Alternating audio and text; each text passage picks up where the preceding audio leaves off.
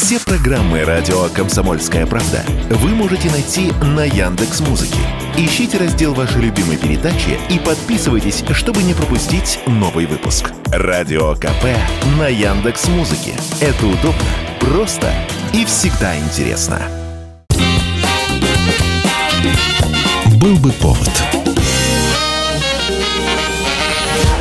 Здравствуйте, я Михаил Антонов, эта программа «Был бы повод» 17 ноября на календаре, и рассказ о событиях, которые происходили в этот день, но в разные годы, ждет вас сегодняшней передачи. 1933 год. На фоне продолжающейся в США Великой депрессии Америка заявляет о признании СССР и восстанавливает с ним торговые отношения. Президент Франклин Рузвельт, объявляя о новом экономическом курсе страны, говорит, что Штаты и Советы по-прежнему являются идеологическими противниками, но при этом им никто не мешает быть экономическими партнерами. 40%. Сколько? 40. Вы с ума сошли. Всегда было 10. А будет 40. Сэр, так не бывает. Граждане, расходитесь все по домам. Ну? По домам все Ну, расходитесь. Но вы подорвете мировую торговлю. Он жулик. На биржах начнется паника. Пускай начнется. Но это же грабеж. Сам грабитель. В то время как в Советском Союзе к 1933 году действительно идет индустриальный рост, в США, наоборот, упадок. Продукции американских заводов, которые раньше использовали дешевую рабочую силу, а сейчас работают в минимальном режиме, не хватает.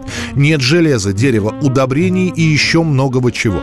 А Советский Союз, наоборот, начинает нанимать иностранных специалистов. И поехали в сторону страны большевиков паровозы, и поплыли пароходы, везя инженеров и техников. Причем отток специалистов из США будет таков, что через какое-то время газеты начнут писать о массовой утечке мозгов. Что вас больше всего интересует в жизни, товарищ американец? Jazz, boxing and sex. Секса у нас нет! Джаза тоже! А бокс мы вам организуем!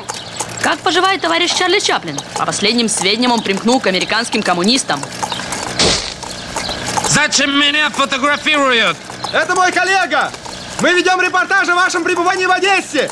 В свою очередь в Штаты приезжают наши специалисты, чтобы учиться на местах. Например, в США отправится целая группа работников кино во главе с Сергеем Эйзенштейном, чтобы посмотреть, как устроена американская киноиндустрия. Некоторым политикам США это категорически не нравится. Они заявляют, что президент ни много ни мало, а продает русским Америку. Однако именно такой подход Рузвельта поможет преодолеть депрессию и выправить американскую экономику. 1989 год. Оставшийся за границей в 60-х и прославившийся там танцор Рудольф Нуриев снова на советской сцене. Он танцует в балете «Сильфида» на сцене родного для себя Кировского театра. Это будет уже второй приезд Рудольфа на родину. Впервые после иммиграции ему удается попасть в Советский Союз в 87-м, когда скончается Фарида Нуреева, его мама, и танцовщику выдают визу в СССР всего на 72 часа, строго предупредив о том, что никаких контактов с бывшими друзьями или знакомыми быть не должно. В самый разгар перестройки, когда все говорили о возвращении ссылки Сахарова, когда восстановили гражданство Ростроповичу и Вишневской, когда стали приглашать назад Солженицына, уже никто не возражал, чтобы Нуреев приехал с балетом. Самому Рудольфу на тот момент уже за 50.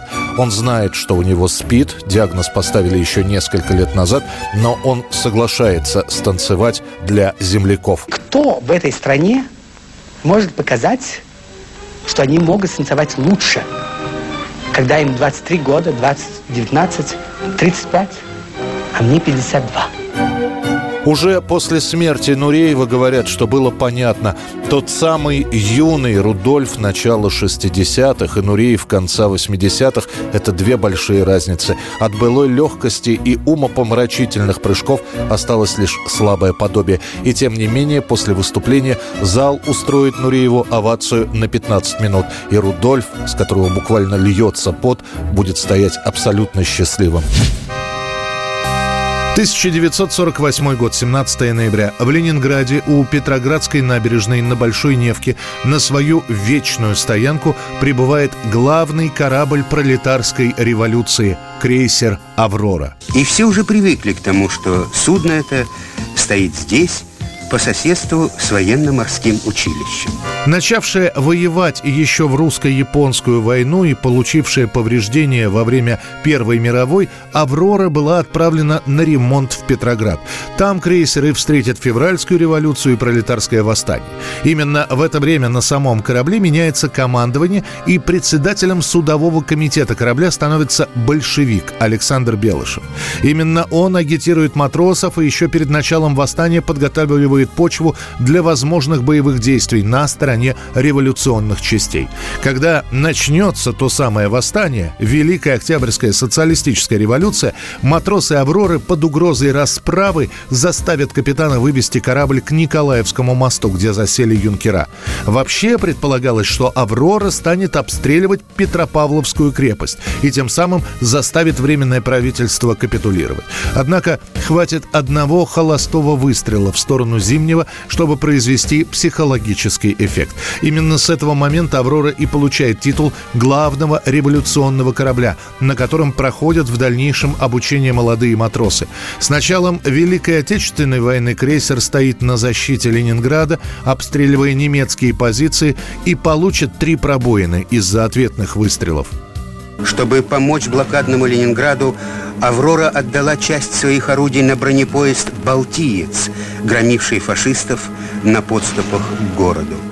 После победы понадобится три года, чтобы отремонтировать «Аврору», отреставрировать ее, а в это время будет принято решение отправить «Аврору» на пенсию, а на ее борту сделать революционный музей. 2018 год, 17 ноября. Средства массовой информации сообщают, что в этот день на 55-м году жизни умирает певец Евгений Осин. Его музыкальная биография начинается со взлетов. Сначала Осин, один из солистов группы «Браво», которая пыталась найти замену ушедшей Жанне Агузаровой.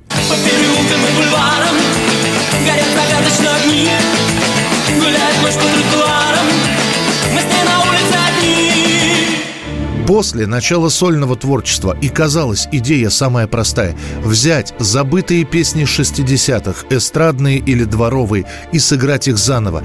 Первый же альбом Евгения Осина, выпущенный в 92 году, становится хитовым. И это еще до появления старых песен о главном. На пластинке у Осина песня группы «Аракс» «Мемуары». Скоро стану я седым и старым, уйду на свои мемуары. Ресторанная и разбитная Ялта, под которую четыре года спустя во время своей предвыборной кампании будет танцевать Борис Ельцин. Ялта,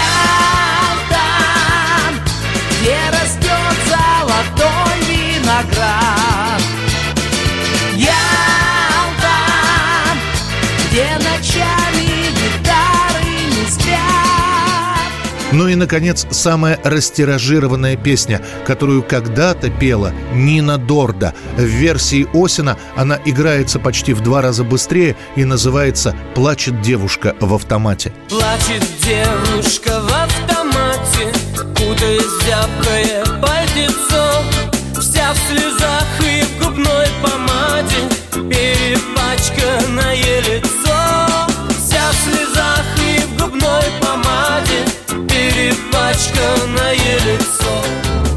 Эти песни в исполнении Осина будут звучать все десятилетие, а далее то ли ностальгии станет слишком много, то ли песен окажется мало. Но популярность у Евгения Осина начинает снижаться. Появятся первые новости о том, что на фоне невостребованности и развода с женой он начинает все чаще выпивать, устроиться работать в школу, чтобы почаще видеть свою дочь, с которой бывшая супруга не дает общаться. И музыка для Осина как-то отойдет даже уже не на второй, а на третий план. Друзья попытаются помочь, лечить, отправлять на реабилитацию за границу, но, возвращаясь, Осин срывается в очередной раз. У меня нет работы, у меня нет жены, у меня нет ни семьи. ничего. 17 ноября 2008 года сердце Евгения Осина остановится. Желтый дождь стучит по крышам, по асфальту и по листьям. Я стою в плаще и мокну зря. Пропадают два билета, впрочем, что там два билета? Пропадаю в этот вечер я. Это вроде бы не трудно, не дождавшись повернуться И уйти пусть дождик льет и льет. Только сердце шепчет тихо, ты уйдешь, а в это время Вдруг она возьмет, да и придет. Только сердце шепчет тихо, ты уйдешь, а в это время Вдруг она возьмет, да и придет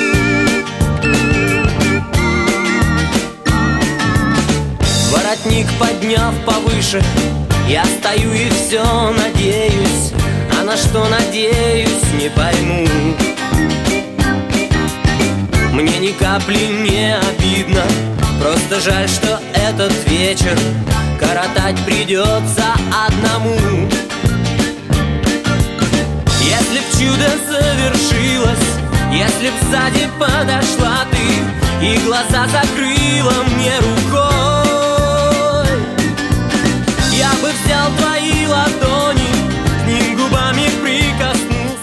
Это был рассказ о событиях, которые происходили в этот день, 17 ноября, но в разные годы. В студии был Михаил Антонов. Встретимся завтра. Был бы повод.